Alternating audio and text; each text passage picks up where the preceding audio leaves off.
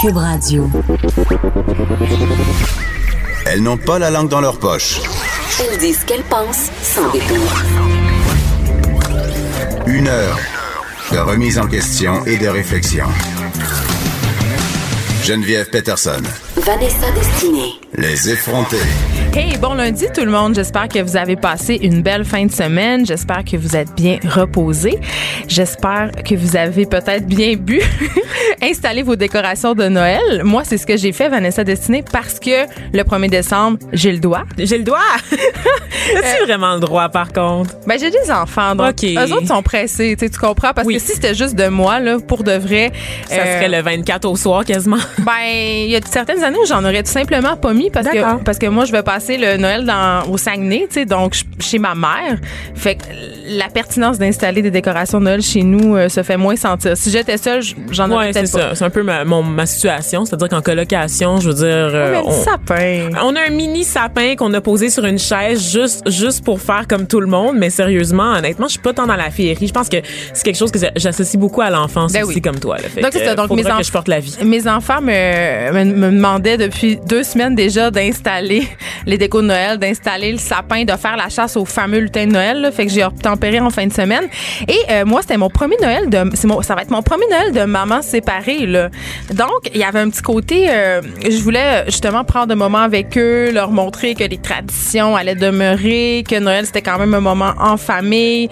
Donc, c'est important pour moi de le faire, mais euh, je devais jongler avec un espèce de dilemme, ok, Vanessa? Vas-y donc. Euh, ben, c'est parce que mes enfants sont en garde partagée et on sait qu'un sapin naturel, il faut arroser ça, il faut s'en occuper. Il faut arroser les sapins. Ben, il faut mettre de l'eau dans, je dans me le plaindrais pied. pas de mon petit sapin là, se poser sur une chaise. Je savais pas que ça, ça demandait de l'entretien en plus. Mais non, mais c'est parce que si tu l'arroses pas, toutes ces aiguilles tombent, Vanessa. Au, puis Mais tu mets pire- Au pire, elles peuvent pogner en feu et tu meurs dans un affreux brasier de Noël. Oh mon dieu, mais ça c'est l'hypochondriaque qui parle encore. Mais non, mais tu mets un petit tapis blanc, c'est à ça que ça sert la fausse neige. Non, moi, je, non, non, non. Non, pas du tout. Mon, réalisateur me dit que non, pas Non, du c'est tout. pas Allô, ça. Fred? Il faut s'occuper de nos sapins, Vanessa. Donc, j'ai dit, là, je- je- est-ce que je vais succomber à l'appel du sapin artificiel?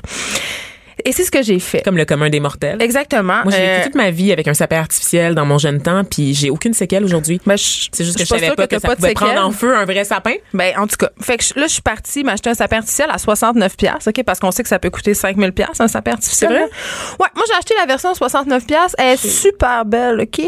Mais attends, là, attends, il y a un marché des sapins de Noël. Là, là, qu'est-ce qui se passe? là? J'apprends beaucoup trop de choses Non, mais ce là- lundi matin. Je suis pas prête. Il n'y a pas aucun marché, là. C'est juste, euh, je suis allée à l'épicerie où on vend toutes sortes d'affaires, dont du linge. je vais pas nommer l'épicerie, mais tout le monde a compris c'est laquelle.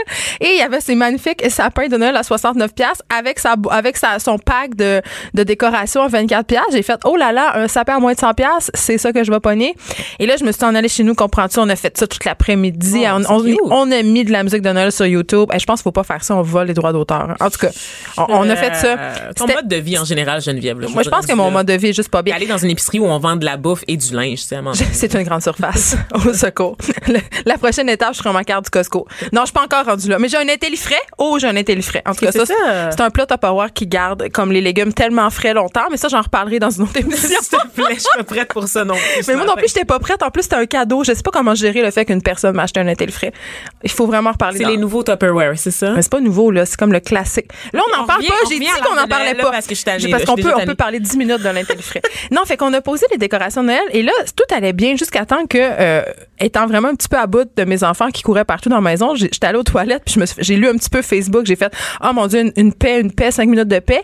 Et là, Facebook nous écoute, Vanessa, ça c'est pas nouveau, là. Je pense. Non, ça, on le Je suis tombée sur un article tellement culpabilisant, tellement culpabilisant. Et là, je vais vous culpabiliser à mon tour, OK? Euh, en fait, ça disait euh, le village du Père Noël n'est pas au pôle Nord, il est en Chine. Ah. Je sais. Lourdeur. sais. Je le sais. Et là, j'ai appris Vanessa et ça m'a tellement fait sentir mal que 60% des décorations de Noël qui vendues dans le monde, OK, euh, sont faites dans un petit village en Chine qui s'appelle Wiwu. Je sais pas comment le prononcer. Que les que lutins, c'est des pas enfants. savoir prononcer un non, nom? non, c'est pas OK. raciste, là. En tout cas, que les fait- lutins ont 8-9 ans, c'est ça que t'es en ah, train de les me lutins, dire? les lutins, là, ils ont, je sais pas s'ils ont 8-9 ans, mais c'est surtout des madames et ils travaillent 12 à 16 heures par jour. Ils s'entassent dans des dortoirs. Et, il faut savoir que c'est une industrie, l'industrie de la bébelle de Noël, là, pour nous satisfaire, pour nous donner l'impression de passer un temps en famille. euh, ça représente un million de dollars, un, un milliard, pardon, de dollars aux États-Unis, là. C'est les importations seulement de Chine, OK? Ça exclut les autres pays, là. On Oh s'entend dessus. God, ouais. On en consomme en maudit de la godille de Noël, là. Euh, puis je sais pas, je suis redescendue en bas, puis la, la magie de Noël, c'était un petit peu estompé, Vanessa. Fait que t'as mis le feu au sapin? Non. T'as été leur porter? Non, mais je, sincèrement, je pose, je vous pose la question, tout le monde là, euh, est-ce que ça se peut euh, des décorations de Noël éthiques, un sapin éthique, je veux dire, parce que même les marchés de Noël, euh, Ben oui, c'est ça le, le salon des métiers d'art ou est-ce oui, que les ah artisans oui, ben c'est clair. euh, Je vais payer ma boule de Noël 25 pièces chaque. Mon sapin va me coûter 5 000. C'est vraiment super. Ben oui, Finalement, on à veut la l'atteindre de tous. 5000. OK. Mais c'est qu'on revient à cette espèce d'affaire pour de dire que faire attention, c'est un, c'est un privilège. Tu sais, je pourrais aller m'acheter, c'est vrai, je pourrais commander des décorations de Noël sur Etsy à 3, 4, 5 dollars euh, la boule ou la décoration. Euh, mais encore, faudrait-il que je m'assure que les composantes de ces décorations-là sont écologiques, éthiques. Puis le Euh, faire livrer, ça coûterait aussi livrer, des puis- émissions de gaz à effet de serre. Donc, on s'en sort jamais. Le, le fameux sapin de Noël là, qu'on, qu'on achète, le naturel, euh, qui est vendu dans les, dans les marchés de Noël, mais ça exploite aussi les travailleurs. Ça, c'est, c'est aussi dire on fait pousser des sapins pour rien, pour les sais, On sait que ces sapins-là se ramassent sur le bord de la rue, puis que, Ben tu sais, c'est. En tout cas, fait qu'il y a jamais moyen. On peut plus avoir du fun. On peut plus avoir plus. du fun. On peut plus Il faut rien pas trop dire. réfléchir. C'est mon plus- secret, Geneviève. Moi, je pense à rien, jamais. Non, mais pour vrai. mais je pense que je vais, je vais m'y mettre à ton truc parce que euh, je trouve que tout est rendu connoté, tout est rendu un peu lourd. Puis là, je me disais, CRIF, même, mais oui, j'ai dit CRIF en ondes avec des F, c'est vraiment une matante. mais même mes décorations de Noël me font sentir mal. Donc, je me dis, peut-être que la solution, c'est OK, j'achète ce sapin-là une fois, ces décorations-là une fois, et je vais plus en racheter pour quelques années. Donc, Le même le passer à ta fille? Pour les le générations. ouais, ça, ça sera dans son- Hashtag décroissance, ça sera dans son héritage, mais honnêtement, vu qu'ils viennent de oui, oui, en Chine, je ne pense pas qu'elles vont être si durables. Je te dirais ça, Vanessa. Oh, là, on a le droit. Wow. C'est ça. Hey, ça nous met tellement dans la magie des fêtes. Merci Geneviève Ben, pour cette dose de culpabilisation en ce lundi matin. Je sais, là, Vanessa Destinée. Le mois de décembre va être très long euh, à notre antenne. Non, mais moi, je, à, partir de, à partir du 1er décembre, je suis all-in dans la musique de Noël. J'adore ça. Et j'ai très hâte d'écouter Love Actually. Je pense que je l'ai déjà dit ah à mon ce Dieu, micro. tu l'as déjà dit assez je sais, souvent. je l'ai pas fait encore. Je l'ai Mhm. pas fait On encore. t'aime même pas en décembre, tu sais. Je sais. Là. Vanessa, On on va nous parler un d'un sujet grave. Oui, on va sortir un peu de ton, ton foyer puis rebondir un peu sur l'actualité euh, des derniers jours, donc de la fin de semaine. Euh, je parle ici du, du boxeur, donc d'Adonis Stevenson, qui a été euh, placé là, dans un coma artificiel euh, récemment, donc euh, après avoir perdu là, son match au centre Vidéotron contre Alexander Vosdik n'est-ce pas? Bravo. Je l'ai bien prononcé, donc euh, je suis pas raciste. voilà. Et euh, bon, évidemment, je, je ris, mais c'est ça. Alors, un état critique, il a été mis KO. Euh, il a pu se relever après le match, mais quelques instants plus tard, en, en sortant de la douche, euh, il a commencé à avoir des Mais étourdissements. c'est flou tout ça, là. Les versions sont quand même divergentes. Ben, c'est des, des commotions euh, cérébrales, donc évidemment les effets se manifestent pas nécessairement immédiatement. Donc il a vraiment pu se relever du ring et sortir, mais par la suite il a dû être transporté à, à l'hôpital. Il s'est évanoui également en chemin et euh, pour sa sécurité, les médecins l'ont placé dans un coma artificiel parce que semble-t-il qu'il y aurait des grosses séquelles là, euh, au cou qu'il a reçu. En moyenne par match, on reçoit 400 coups à la tête là, euh, en boxe, donc euh, c'est assez sérieux. Et je veux dire, Adonis Stevenson a 41 ans, il a une longue carrière, donc euh, les médecins craignent qu'il y ait quelques séquelles permanentes. Son état s'est stabilisé depuis samedi quand même, donc les, les dernières nouvelles, c'est que il va pas stable. mourir, là. On ne le sait pas. Il est encore dans Ah, le coma. Et euh, je dois dire qu'en regardant un peu ce qui se passait sur les réseaux sociaux, faut dire que Adonis Stevenson, c'est pas le chouchou, hein, c'est pas le favori du Non. public. On le sait, il y a eu beaucoup de démêlés avec la justice. Il a passé quatre ans en prison euh, pour une affaire euh, euh, ben de, de pimp et De prostitution, disons-le, n'ayons pas peur des mots. Ben, c'était une agence d'escorte là, qu'il pilotait avec euh, des collègues et cette agence d'escorte là, ben évidemment les filles qui travaillaient étaient un peu maltraitées. Il y a plusieurs qui ont qui ont subi, subi des sévices sexuels, d'autres qui ont été battus. Donc évidemment, Adonis Stevenson, c'est pas un enfant de cœur. Par contre, il a purgé sa peine. Il était en voie de réhabilitation et bon, c'est un papa de cinq enfants, dont un qui a seulement un mois. Donc, il y a beaucoup d'empathie, là. Et pas tant, c'est ça l'affaire. C'est que je, regardais les réseaux sociaux et énormément de gens euh, souhaitaient le pire, en fait, le, le pire dénou- dénouement possible. Oh mon Dieu, pas vrai? Ouais, Ah, j'aurais pensé le coma, contraire.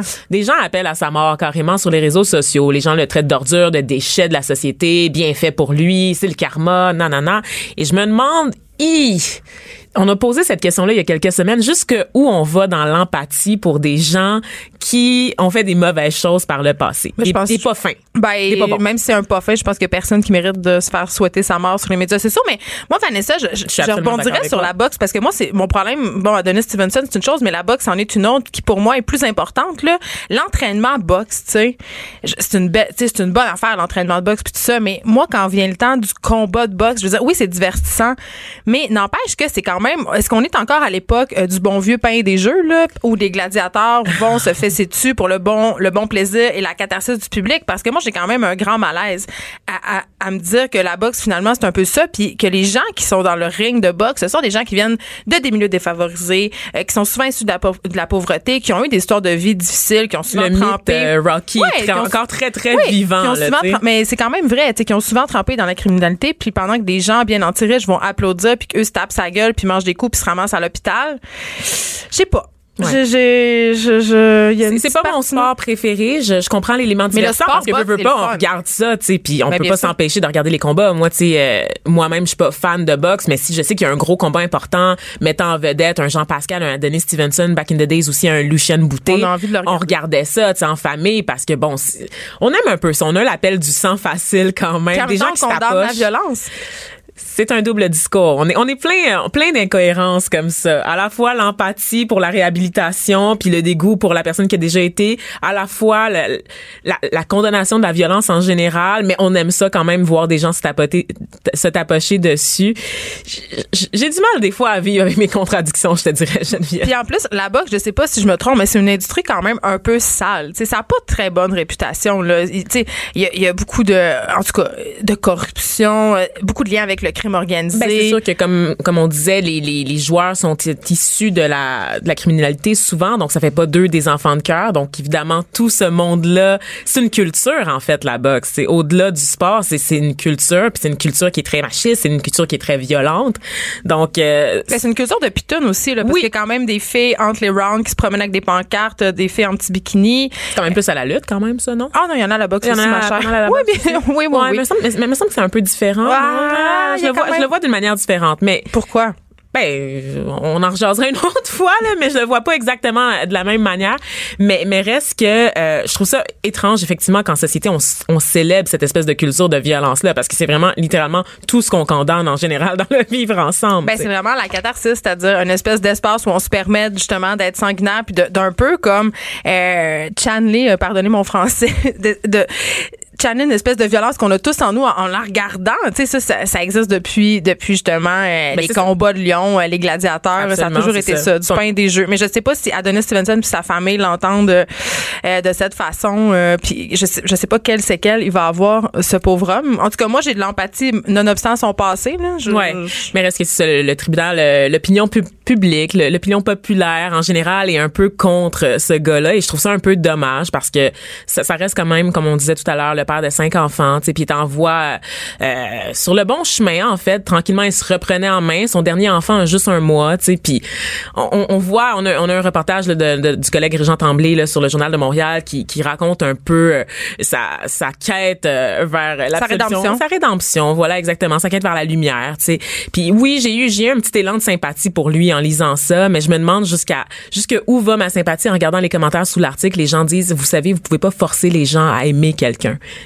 Sais, C'est plus dur oublier ce qu'il a fait par le passé et les victimes qui regardent ça aujourd'hui, les victimes passées d'Adine Stevenson, je suis pas sûre qu'elles elles ont envie d'avoir cet élan d'em- d'empathie là, tu sais. Mais je vous souhaite quand même prompt rétablissement puis du courage à sa famille aussi. Voilà. Les effrontés. Joignez-vous à la discussion. Appelez ou textez 187 Cube Radio. 1877 827 2346. Euh, comme l'aurait dit notre astrologue Ginette Blais, il y a eu une éclipse. Vanessa Destinée, le truc d'Adonis Stevenson a complètement euh, éclipsé un, un truc quand même assez important qui s'est passé assez en majeur, effectivement. Donc, la Québécoise Marie-Ève Dicker, euh, qui est devenue la première Québécoise à remporter un titre mondial en boxe. Ça se passait également samedi soir au Centre Vidéotron de Québec. Euh, Marie-Ève Dicker, qui vient de Saint-Eustache, a réussi à mettre KO son adversaire assez rapidement, euh, le Rougaïenne Chris Namus, que je ne connais pas. Moi, je connais pas du tout la boxe féminine. Et vraiment, cette nouvelle-là est complètement passée sous le radar. C'est notre euh, metteur en, en ondes, Fred Rio, qui nous le soulignait. Donc, euh, effectivement, On l'a pas vu, mais à culpa. Mea culpa, pauvre elle, championne, championne du Mais monde. bravo titre à elle, pas pauvre elle. plutôt, en fait. Et puis, euh, on n'a pas, on n'a pas vu ça passer parce qu'on était tous concentrés sur, euh, sur Adonis Stevenson. Donc, félicitations à toi, Marie-Ève Disquaire, et on espère, euh, on te souhaite de longs et bons combats. Encore. Bravo. Écoute, euh, aujourd'hui, j'avais envie de parler euh, de séparation. On en parle souvent. C'est un sujet qui est largement euh, discuté dans les médias. Et euh, il y a une chroniqueuse euh, que j'aime beaucoup, Manal Drissi, qui signait euh, une chronique dans Châtelaine qui m'a beaucoup interpellée. Elle est avec nous. Allô, Manal? Allô? Écoute, on te connaît euh, parce que, bon, je dis que t'es chroniqueuse, mais t'es chroniqueuse dans plusieurs émissions. À Plus on est de fou, plus on lit. À l'heure est grave. Tu co-animes aussi On ne se fera pas d'amis. Je sais plus quoi répondre quand on me demande ce que je fais. Je sais, moi non plus. C'est le même, on en Je parlera. suis slasher. C'est ça le nouveau mot? Ben, slasher? T'es comme la d'affaires? Charles des pauvres, mais des mots.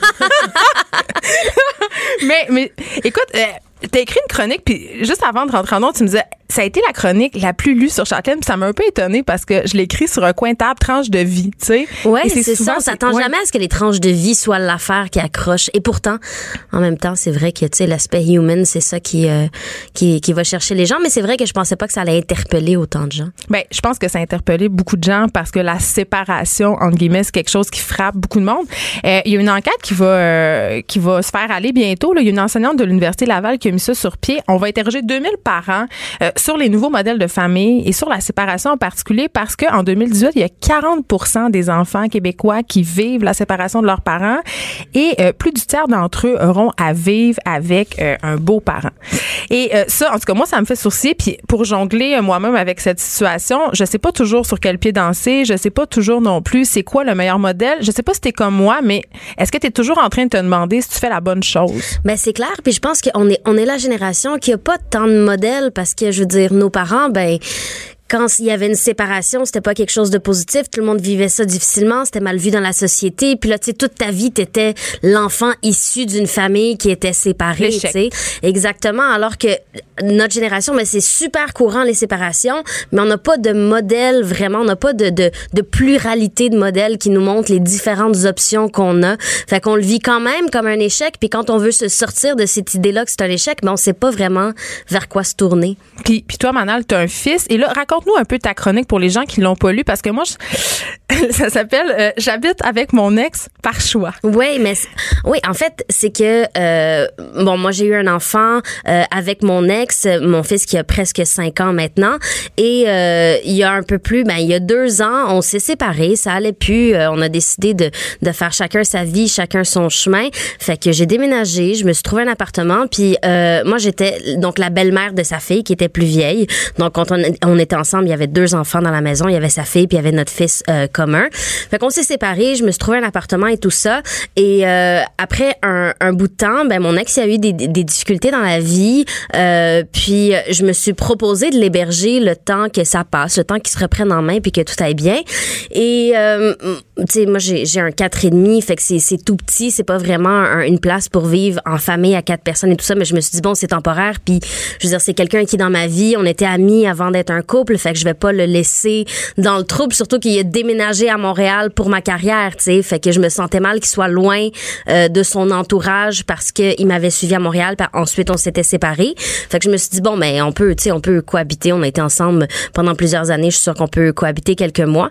Et il, il s'est comme rien. Ça a été, tu sais, on a vraiment comme ok, ben là si ça marche pas, on va trouver une solution. Puis tu sais, au pire si ça chie, ben on va trouver euh, quelque part où aller en attendant. Oui, mais tout ça. attends, attends, tu disais dans ta chronique, euh, l'ami en moi disait, oh oui, c'est bien correct, tout va bien se passer, mais l'ex en moi disait, t'es-tu folle? Mais c'est ça, mais je suis un peu impulsive dans la vie, tu sais. Fait quand les mots sont sortis de ma bouche, je me suis dit, je viens-tu vraiment de dire ça? Tu Est-ce avais que pas vais- pensé avant, Est-ce que, je vais me lever dans une semaine puis être comme, ben voyons donc, c'était quoi cette idée de merde qui va, qui va vraiment déraper? Puis il y a des enfants impliqués, fait que Oui. tu peux pas juste prendre ça à la légère, dire, oh, au pire, tu sais, ça sera, ça va pas marcher. Puis c'est ça, qu'il y a des enfants impliqués, surtout qu'ils ont vécu la séparation, tout ça, fait que tu veux Mais pas ton leur fils n'a jamais pensé que vous alliez revenir ensemble. Comment vous avez fait pour y expliquer tout ça? Ben c'est ça, tu sais, à, à, à ce moment-là, un enfant de 4 ans, c'est difficile à expliquer, mais tu, lui dis dans les mots qu'il comprend que papa et maman sont pas des amoureux, sont des amis, mais papa il a besoin d'aide en ce moment, fait qu'on va, tu sais, on va s'arranger, on va vivre sous le même toit pendant un bout de temps, puis après ça, il va reprendre son appartement, puis arrivé euh, au bout des, des, des, des quelques mois, ben on a comme fait, hey, euh, tu sais.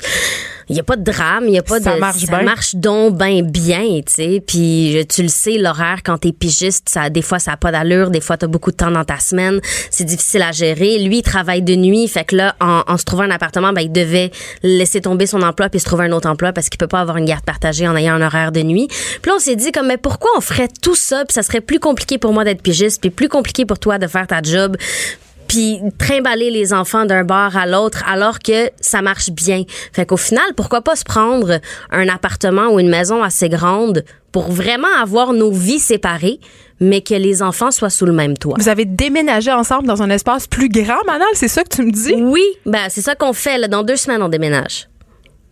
Et là là.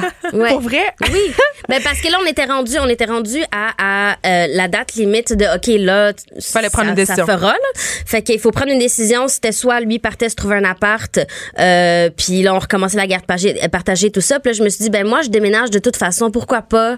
On va chercher, tu sais au pire on trouvera pas, puis on partira dans deux apparts, c'est ça. Puis on a cherché, on a trouvé, puis on s'est dit ben Il- on va, on Il y va a le tester. aucune ambiguïté entre vous deux. Aucune. Je, je trouve quand même que l'essentiel, ce que tu as dit, ce qui était le plus important, c'est que vous étiez amis avant le Ouais, début de la relation exactement. amoureuse. Et c'est peut-être ça qui fait la différence parce que je peux pas, je peux pas comprendre sinon comment c'est possible. C'est ça. clair, on a été amis pendant quelques années avant d'être un couple. On a été un couple pendant plusieurs années, puis tu sais, un couple ça chie pas du jour au lendemain. Fait qu'il y a, tu sais, il y a une espèce de de, de, de, de croissance, de tension, puis tout ça. Fait que quand on était rendu au point où on s'est séparés, ça faisait un bout de temps que on n'était plus vraiment un couple. Étiez sais. rendus des partenaires. Exactement. Fait que là, on a me comme l'espèce de. Mais c'est ça. fait que pourquoi pas avoir ce meilleur des deux mondes-là où il n'y a pas d'ambiguïté. On n'est pas un couple, on le sait qu'on reviendra jamais ensemble, que c'est c'est pas assez l'eau à couler sous les ponts. Mais on est, on est capable de faire une bonne équipe de parents. Mais là, mais là, mais là, Manal. Oui. Deux affaires. Ouais, dis-moi. Parce que Je moi, sais, je vis exactement ça. Je le sais, mais tout le monde, tout le monde se pose la même question, là.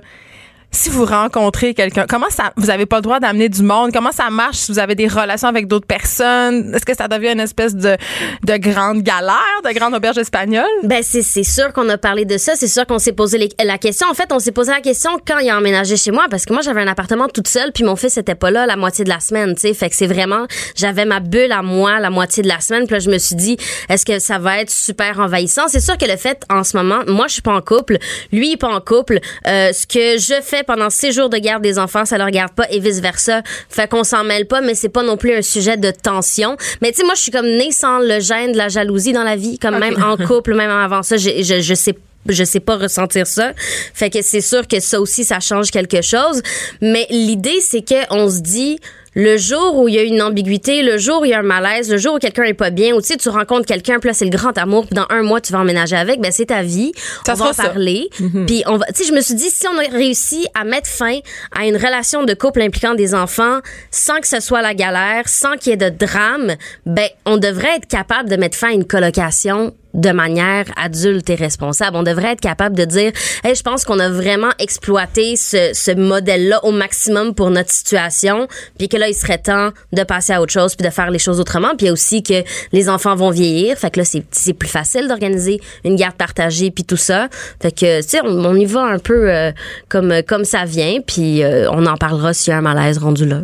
Mais parlant de garde partagée, parce que là, bon, t'avais la garde partagée de ton fils, donc t'avais ce qu'on appelle un break était pas là, tu ce qui est quand même assez, on en a parlé ici à l'émission, est-ce que la garde partagée, c'est le meilleur des deux mondes? Moi, personnellement, en ce moment, je trouve que oui.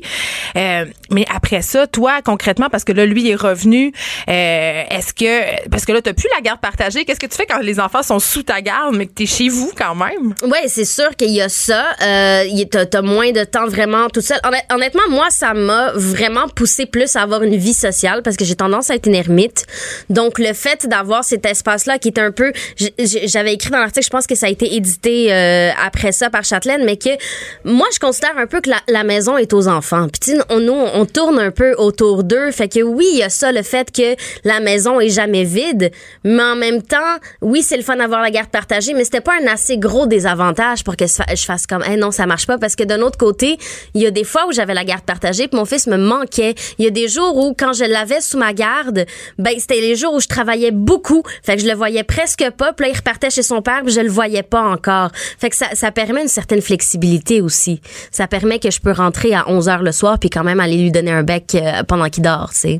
Puis moi, je suis fascinée par ton histoire, la perception autour de vous. Est-ce que vous êtes un peu des freaks? Est-ce que vous êtes des granoles? Vous avez l'air de vivre dans une commune? Comment, comment C'est sûr que tout le monde pense que vous êtes des polyamoureux échangistes c'est clair. C'est clair que tout le monde pense que dans le fond, on est ensemble, mais que puis là, tu sais, il faut qu'on le répète. Non, il y a vraiment pas d'ambiguïté. On est, tu sais, on est plus amoureux. C'est fini, fini. Ça fait deux ans que c'est fini. Euh, les, les gens le voient. Je pense que ça surprend. C'est ça la première réaction. C'est comme ah puis là, tu vois qu'il y a une moitié de jugement, une moitié d'incompréhension. C'est comme, est-ce que c'est un plan qui va mal aller et qui va mal tourner éventuellement? Mais je pense que c'est juste parce qu'on n'entend pas assez de modèles différents. Je pense que si c'était courant que les gens disaient ouvertement, ben, on vit un, modèle de vie non traditionnel, ben, à force, on s'habituerait. Mais tu sais, même si tu connais quelqu'un et dis, ah oui, c'est ça, euh, on peut pas venir souper en fin de semaine parce que mon chum et moi, on a une séance d'échangistes. Mettons, tu vas comme faire, ah, OK. Même si c'est pas quelque chose qu'on, euh, que tu es contre, la réaction, c'est comme, ah, c'est tellement, c'est tellement pas typique que, que tu vas réagir. Fait que je pense que c'est plus ça, les réactions qu'on a eues. C'est comme, ben voyons non, c'est quoi ce modèle-là, puis c'est quoi le but? Tu restes avec nous, Manal On va continuer cette discussion euh, fascinante sur les nouveaux modèles familiaux. Restez branchés. De 9 à 10. Geneviève Peterson. Vanessa Destinée. Les effrontés. Toujours avec Manal Drissi, Manal qui est chroniqueuse, qui est futur auteur, Manal aussi. Tu nous as pas parlé de ça, petite cachetière. T'écris un livre? Euh, toujours, depuis toujours, puis il finira jamais. C'est comme ça que je me sens en ce moment. tout le monde écrit un livre, c'est très drôle. J'écris un livre depuis l'enfance, j'espère le publier avant ma mort. Bon, on va, on va te le souhaiter. En tout cas, moi, j'aurais très hâte de le lire. Eh, on parlait euh, des problèmes d'argent. Tu disais, j'ai invité euh, mon ex à venir habiter chez nous parce qu'il traversait une période difficile dans sa vie. Et tout le monde te connaît pour tes statuts fleuves assez euh, assez longs euh, ou mais fort pertinents qui suscitent beaucoup beaucoup beaucoup de réactions. Par ailleurs, tu es suivi par presque 20 000 personnes euh, sur Facebook seulement et tu as fait un statut, ça fait déjà un petit bout puis on avait voulu t'inviter à ce moment-là, je m'en rappelle sur ton rapport à l'argent. Ouais. Ça m'avait particulièrement interpellée, tu avais dit quelque chose comme puis là c'est pas les vrais chiffres tout le monde là, mais on, va donner une figure. L'année passée, j'ai fait comme 17 000 pièces dans l'année, puis cette année, j'ai fait 17 000 pièces en un mois. Ouais, quelque chose comme ça. C'est oui, puis c'est c'est arrivé très rapidement. Puis en fait, moi, ce que je voulais que les gens tirent de ça, c'est euh, à ce moment-là, quand j'écrivais ce statut-là, mon niveau de vie avait aucunement changé, dans le sens que le même petit appartement, la même petite auto, le même petit rythme de vie, euh, tu sais, je me payais pas plus de voyages, rien de ça, mais la tranquillité d'esprit qui vient avec le fait de se coucher le soir sans se demander comment tu vas payer ton loyer demain, comment tu vas emmener ton enfant à la garderie avec pas d'essence dans ton auto, comment tu vas faire pour acheter un repas pour le soir, cette espèce de poids-là, qui est une charge mentale énorme, ben, c'est plus là quand tu as de l'argent dans ton compte puis que tu sais que tu vas être correct.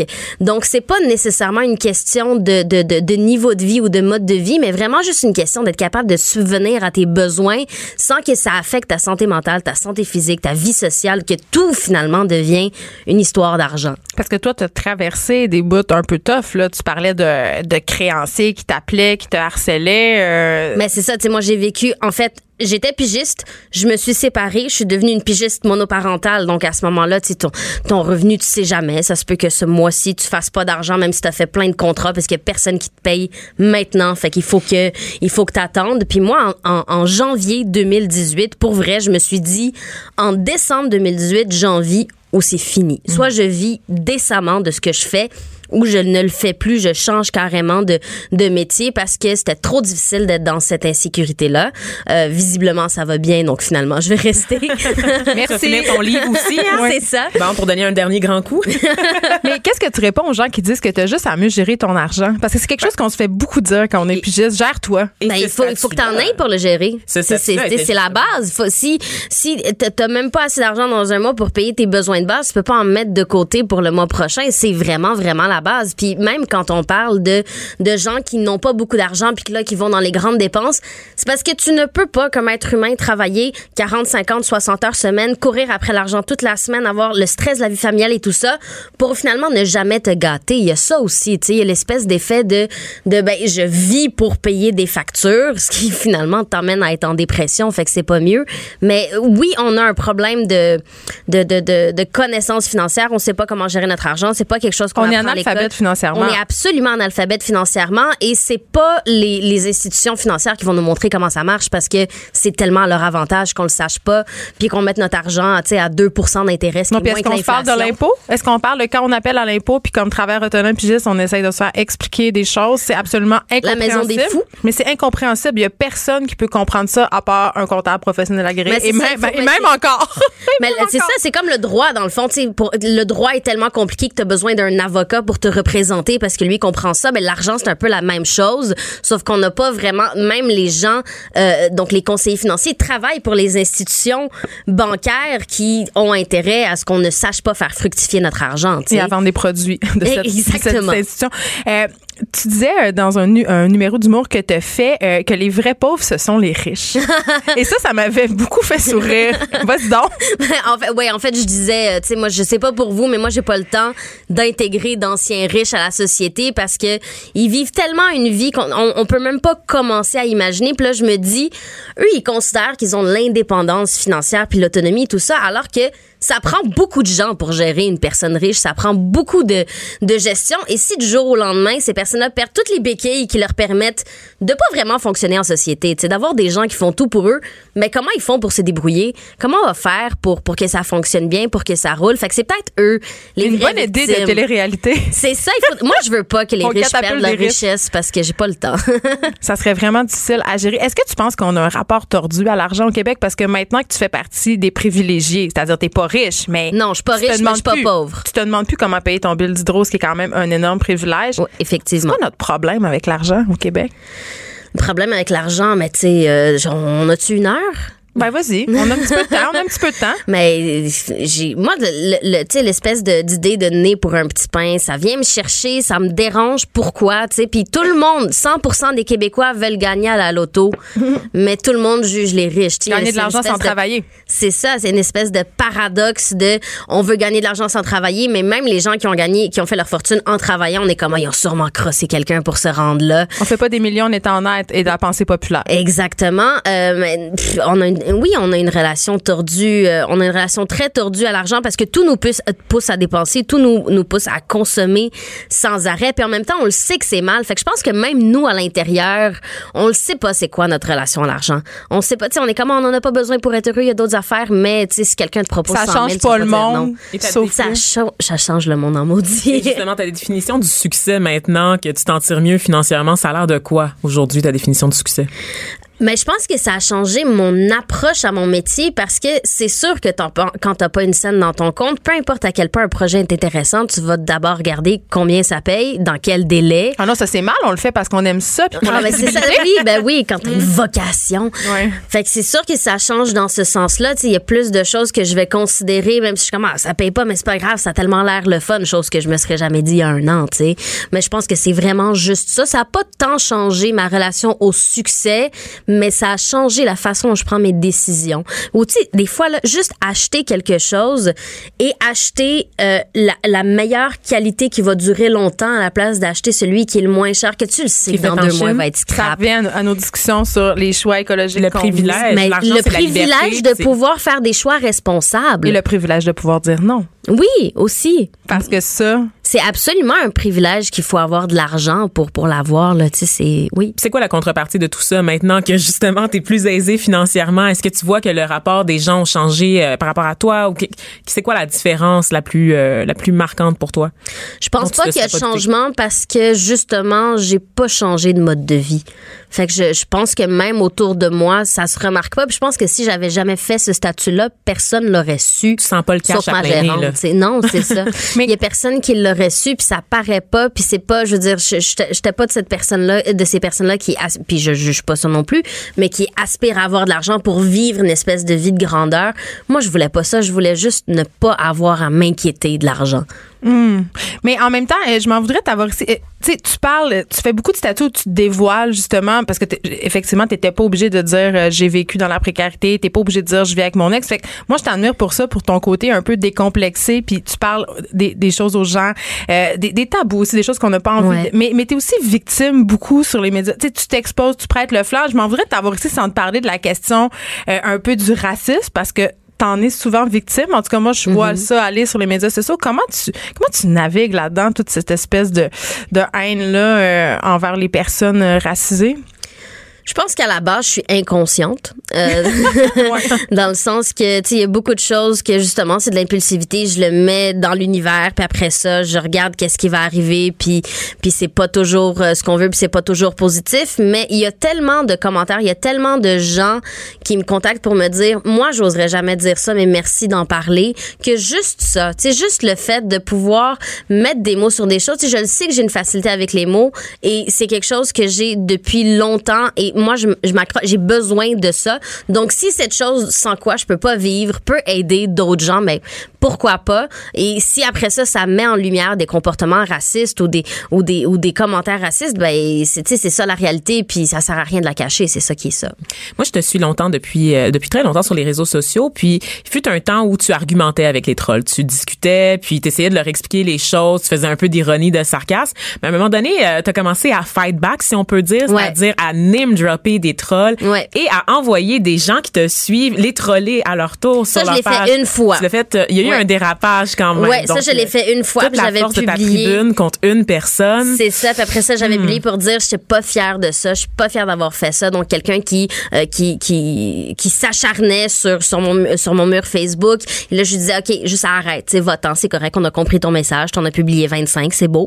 Puis il arrêtait pas. Puis là, j'ai vraiment, tu sais, j'ai publié comme le lien vers son Facebook. J'ai fait comme, tu veux, tu veux ma tribune, mais écoute, prends-la, have fun, dis ce que t'as à dire. Puis j'étais pas fière de moi après ça. Puis je me suis dit, mais c'est là que ça pousse, tu sais, sans le justifier, sans dire que c'est correct. C'est qu'à un moment donné, ça devient tellement, puis ils, prennent plaisir à ça, fait que tu finis par par par réagir de façon pas intelligente mais humaine, tu sais. Mais c'est pour ça qu'on aime Manal Drissi. Parce qu'elle est humaine, mais Sans filtre. Et Oui, tout en exactement. contradiction comme nous. Exactement, elle est une effrontée qui sait.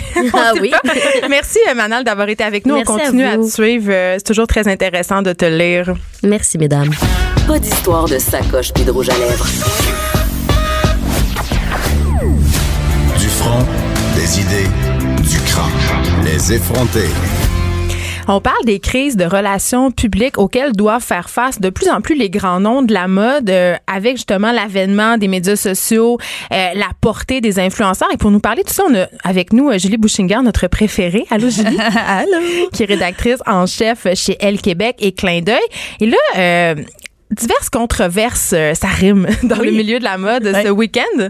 Il y en a eu, en fait, il y en a une qui est hyper représentative de ce mouvement-là, qui date pas précisément de la fin de semaine passée, mais qui a eu nombreux rebondissements. Euh, vous devez connaître euh, le designer italien Dolce Gabbana, qui est une maison de luxe, euh, qui font des vêtements, c'est ça. On parle, euh, on faisait des blagues sur les t-shirts à 800 dollars, mais oui, c'est une chose. qui- aussi. Là. Et Hey, tout à J'ai porté oui. Light Blue tellement longtemps. Ah, Tout le monde le porte. C'est ça. Ça, fait ça, les parfums puis le maquillage pour les designers, ça leur permet d'atteindre les gens comme nous qui n'avons pas La les moyens. C'est ça, exact. les pauvres. dont je fais moi-même aussi partie. Et euh, donc, Dolce Gabbana prévoyait faire un show à Shanghai, en Chine.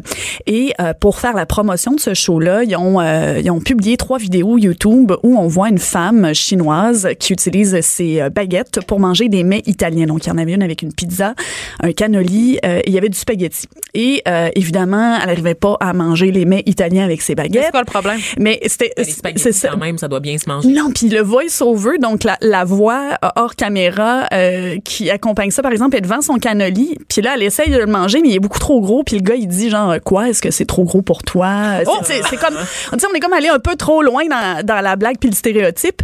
Et là, évidemment, il y a eu un, un énorme backlash sur les réseaux sociaux. Les gens ont été appelés à boycotter la marque. Bon, encore une fois, c'est À quand cause de l'allusion à la fellation? à cause de l'allusion, ben, à cause du fait qu'on qu'on représentait les Chinois de manière stéréotypée, qu'on Ah, riait de leur, gros pour euh, elle c'est parce ça. qu'on associe aux petits membres des, des hommes chinois, n'est-ce pas? Des Oui. Tout à Ouais. fait. Puis que euh, c'est de mettre une chinoise qui mange avec ses, ses, ses- qui est pas capable de manger un mets italien avec ses baguettes. racisme c'était un peu ridicule. Ben oui. C'est ça. Et je pense que c'était maladroit. Ils ont pas eu le mémo. Non, c'est ça. Puis bon, il y avait déjà fait une campagne aussi il y a quelques années où on voyait euh, euh, des euh, mannequins avec des, des vêtements donc Dolce Gabbana euh, qui étaient comme apposés à des vies, des, des scènes de la vie quotidienne chinoise, mais qui se voulaient encore une fois un peu datées, un peu stéréotypées et tout ça. Donc euh, les gens en Chine, euh, ça a pas passé. La Chine, c'est quand même 1,3 milliard de personnes. Un gros marché. Dont euh, de nouveaux riches, hein, De une nouveaux grosse riches. euh, classe moyenne, qui a tout les le monde qui moyens de s'acheter euh, du Dolce Gabbana, pas juste le Absolument. parfum cette fois, hein, Oui, vraiment le chandail à 800 Oui, oui, il y a beaucoup de jeunes, de jeunes Chinois qui sont très friands. C'est le tiers du marché mondial du euh, des biens de luxe, la Chine. Donc, tu veux comme absolument pas te mettre ces gens-là à dos. Je pense que ça prend un peu plus de sensibilité. Donc, évidemment, on a boycotté. On a, il y a plein de sites web qui vendaient leurs leurs vêtements, qui ont retiré les produits de leur site web et le show a été annulé. Parallèlement à ça aussi, il y avait une discussion. Il y a, Stéph- il y a hum, Stefano Gabbana qui, a- qui aurait parlé des Chinois comme d'une espèce de mafia ignorante euh, sur son Instagram. Mais je me dis, il devait être, il devait être en état d'ébriété. Là, ça se peut comme pas. Évidemment, lui, euh, il, a, il a dit que son compte avait été hacké. Euh, Ah, fait- l'excuse classique. Mais oui, c'est ça. Quelle Les pirates chinois, Ben c'est oui, c'est sûr, exactement. Quelle malheureuse coïncidence quelques jours avant le, le show. Mm. Et donc, euh, donc c'est ça. Le défilé a été euh, annulé et ils ont fait une vidéo dans lesquelles, dans laquelle ils devaient, parce que c'était un couple de designers qui devaient s'excuser. C'était assez, c'était un exercice Est-ce assez que c'est too much, Julie? Est-ce que, je veux dire, d'avoir annulé tout ça à cause de cette controverse-là? Je- Parce que c'est pas, euh, on s'entend, là, c'est- dans ma tête, à moi, c'est pas, c'est grave, mais c'est pas non plus rien pour écrire à sa mère. là. Est-ce que c'est rendu que les médias sociaux euh, nous rendent un peu frileux, les, puis les marques euh, reculent justement parce qu'ils sont un peu Ouais. dans ce climat de peur? Depuis- moi, j'allais dire, depuis quand les excuses, c'est plus suffisant, en C'est fait? ça. Pourquoi Ouais. on annule tout? Ouais, ben je pense que euh, évidemment c'est comme une tu as raison les médias sociaux donnent une espèce de, de, de portée incroyable à, à ce genre de controverse, c'est récupéré. Il y a aussi Monter en épingle. Ouais, tout à fait. Mais ap- après ça, c'est sûr que c'est très très dé- on a beaucoup parlé d'appropriation culturelle récemment et cette question là est super euh, super délicate puis on peut pas faire de blague avec ça. Puis je pense que c'était maladroit de la, de la part euh, que que, que ces designers là fassent à la limite des blagues de mauvais goût, ok, mais ils ont quand même toute une équipe de relations publiques derrière eux qui devrait quand même les aviser. Qui aurait dû lever le petit drapeau pour dire que peut-être que ça allait mal C'est passer. ça, c'est un peu délicat. Après ça, c'est sûr que, tu sais, on a vu, bon, hier, c'était le défilé Victoria's Secret euh, à, la, à la télé. Bon, ça Plus regardé que le Super Bowl. Oui, Est-ce tout à qu'on aime ou on aime, on aime pas? Moi, je, Hey, c'est dans 180 pays, les filles, hein, Ouais. juste vous dire. Ouais, c'est fou hein. Puis moi je, je- et puis il y a eu une controverse autour du fait que le directeur du marketing avait dit euh, qu'il y avait- il avait pas l'intention d'inclure des mannequins euh, transgenres dans son défilé. Puis là ça crée toute une espèce de controverse alors que et puis, et puis oui, je comprends les, les valeurs d'inclusion puis d'authenticité, mais si tu veux de l'authenticité, tu te tournes pas vers une compagnie comme Victoria's Secret qui vend des des, des strings en, en dentelle depuis des c'est ça son son ADN, c'est ça son son branding, c'est ça son produit. Mais en Euh, même temps, tout le monde peut changer. euh, Ben, tout à fait, mais encore une fois, tu sais, c'est un peu, si on veut faire un parallèle avec le, le débat Dolce Gabbana, euh, est-ce-tu grave qui, qui nous disent ben moi j'ai pas l'intention de le faire mais Rihanna le fait avec sa collection de, de sous-vêtements Je pense que qu'est-ce qui est grave dans le cas de Victoria's Secret en particulier, ça a été euh, le fait que les gens ont émis des malaises, que sur les médias sociaux, on a parlé du fait que les femmes aimeraient avoir d'autres modèles, aimeraient avoir d'autres choses et que la marque leur a répondu en leur disant non. ouais, Je ça, pense, ça que, pas je pense que le malaise, il est plutôt là. Parce qu'après ça, je crois que euh, moi, comme consommatrice de lingerie et tout, puis comme féministe, j'ai pas vraiment de problème à ce que euh, Victoria's Secret me présente euh, des mannequins euh. Adriana Lima. Oui, euh, de Ben oui. 6 pieds 2, 110 livres. S'il me présente aussi autre chose, et si j'ai l'impression d'être entendue comme consommatrice, c'est-à-dire si j'ai l'impression qu'on peut m'offrir autre chose qu'un push-up bra pour me ramasser les tétons en, bas, en bas du menton, là, ça, ça, je pense que le malaise Victoria's Secret, il est là. Il est dans le fait que cette compagnie-là ne nous a pas entendus et persiste et signe. Puis d'ailleurs, ils ont changé de PDG parce que les ventes sont en chute libre. Ça va pas bien. Victoria's Secret. Là. leur positionnement est C'est un vieux modèle d'affaires. On, est, on plus euh, dans la consommation responsable, dans la consommation éthique, dans la consommation représentative. Ouais. Maintenant, la- je pense que l'image de la boule a changé. Oui, L'image de la Ils boule a changé. Ils veulent absolument. pas. On dirait que la- même l'industrie de la mode doit un peu se plier à ces, ces principes-là de justice sociale. Je pense qu'on est rendu tellement ailleurs, puis que le vieux marketing des années 90, où est-ce qu'on nous vend du rêve, puis des poupounes, genre en string à grelots, tu sais, c'est- plus ça. C'est drôle parce que dans les années 80, c'est une compagnie qui existe quand même depuis la, la fin des années 70, mais ils ont connu leur âge d'or effectivement dans les années 80, 90 quand ils ont commencé à faire leur show. Avec les super mannequins. Oh avec my God, les, Naomi. Campbell en Mais oui. Mais et donc à l'époque c'était un peu un ovni d'abord un show de runway là, de défilé ça dure genre deux minutes là, tu sais, puis ça c'est 42 minutes, c'est formaté évidemment pour la télé.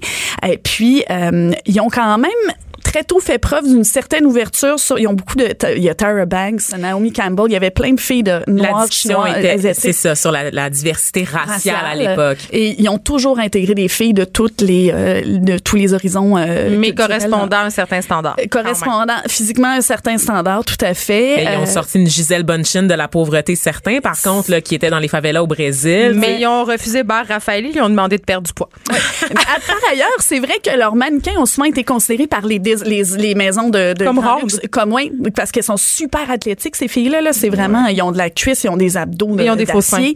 Non, ils ont des, vrais ont- seins, là. Ça- ils ont- La façon que ça gigote quand elle marche, là, c'est, c'est du vrai. C'est de la vraie boule. Je pense que t'es pas au fait beaucoup des chirurgies mammaires nouvelles. Euh, je pense qu'au contraire, Geneviève, je suis pas mal au fait, plus que tu penses. Hey, mais les filles, pour vrai, je me demandais, je me disais, est-ce que, euh, écoutez, le de- défilé Victoria's Secret, c'est une affaire de gars? Je- moi, je me dans ma tête, je me disais, les gars, ils regardent ça en bavant. Mais non. Hein? La majorité de l'auditoire est des féminine. Ben voyons donc. Ouais, oui. Je Oui. pensais que c'était une affaire de gars comme le Super Bowl. Oui, les gars non. se mettaient, s'installaient avec leur baril de leur bucket de, de Barry Barry du Ouais. Kentucky puis qui regardaient les filles euh, à s'en de les doigts. vues-là, on peut s'interroger sur, tu sais, On n'est pas cohérent. Mais non, c'est ça. on- dans le fond, on est fasciné par ça, puis l'auditoire et c'est ça majoritairement féminin, puis nous autres, c'est ça, on c'est pas l'hétérosexuel lambda, euh, le gars qui regarde ça, ça l'intéresse Ah, ouais. pas tant que ça a priori. Non, regarde les images sur le site. Je suis flabbergastée. Parce que quand tu vas chez Victoria's Secret, maintenant, on a des boutiques hein, à Ouais. Montréal. Tu sais, il y a tout le temps, à l'intérieur du magasin, il y a tout le temps des images de défilés, tu sais, Mhm. sur des écrans géants un peu partout à côté de la caisse. Puis je me dis, mais pourquoi vous me bombardez de ces images-là, tu sais? Moi, Ça me je- fait pas sentir bien. J'ai pas, du envie d'acheter rien quand J'ai le goût de tout reposer puis de partir en Ouais. courant, tu Ouais. vers la sortie parce que t'es bombardé jusqu'à la caisse d'images de modèles de femmes qui ne te ressemblent pas, qui ressemblent pas aux femmes dans le magasin, qui ne ressemblent pas aux vendeuses. Puis ça, ça t'assomme à un moment Ouais. donné. C'est vraiment, ça- on t'enfonce jusqu'à la Ouais. gorge le standard, l'idéal de beauté. Puis c'est comme à un moment donné, je peux-tu juste avoir la paix puis acheter mes bobettes larges? Mais tu l'achètes, mais il y a une partie de C'est toi ça. qui dit qu'en l'achetant, peut-être tu vas y ressembler un peu. Ouais. Puis si ça leur faisait vendre plus de bobettes, de mettre des filles de taille moyenne, euh, j'imagine qu'ils feraient ça. Tu sais, Mais- comme je disais l'autre fois, c'est une question d'écosystème. Tu sais, On est un peu responsable de. Mais on le voit avec. Aerie, par exemple, la marque de lingerie euh, de American euh, Outfitters, je crois, qui, dans les dernières années, a beaucoup mis l'accent sur des modèles très diversifiés, des filles normales, des filles les Est-ce la que ça marche? filles médium.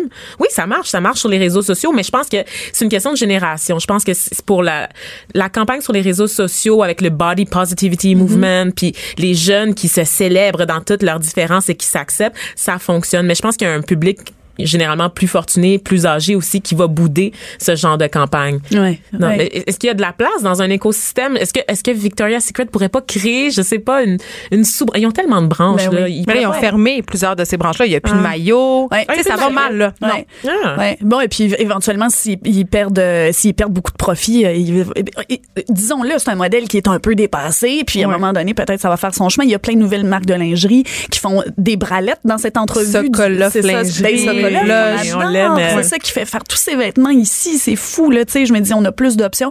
Euh, même euh, dans, dans, dans des versions euh, grand marché, euh, des trucs qui sont pas pleins d'armature puis de, de, de, tu sais, des bonnets archi rembourrés. Aridia disais, des très belles choses. Oui, absolument. Ouais, des trucs qui sont, qui mais sont qui plus simples. pas, qui ont pas, qui ont pas de, sou- de soutien ni de support, là, dire Exactement. Mais c'est sûr qu'une bralette, tu tu vas pas jogger avec ça, là, tu sais, je veux dire, ça Ouais, moi, je jogue pas, c'est correct, là, Ah, mais bon, je veux ben, dire, juste, Écoute, juste pour rester assise, là. Écoute, Julie Buchinger, merci beaucoup. Euh, de toujours très intéressant euh, quand tu viens à l'émission. Euh, demain, on parle, euh, on parle d'un sujet assez grave, l'aliénation parentale. On sait que, bon, on vient de parler de- durant l'émission a 40 des enfants qui viennent de familles éclatées, qui vont vivre dans des, foyers éclatés. Et l'aliénation parentale, c'est vraiment un problème, un fléau. Là. Ça a comme aucun sens. Et je, je vous dirais, tout le monde fait un peu de l'aliénation parentale sans s'en rendre compte. On se laisse là-dessus. Merci d'avoir écouté Les Effrontés. Richard Martineau suit dans quelques instants.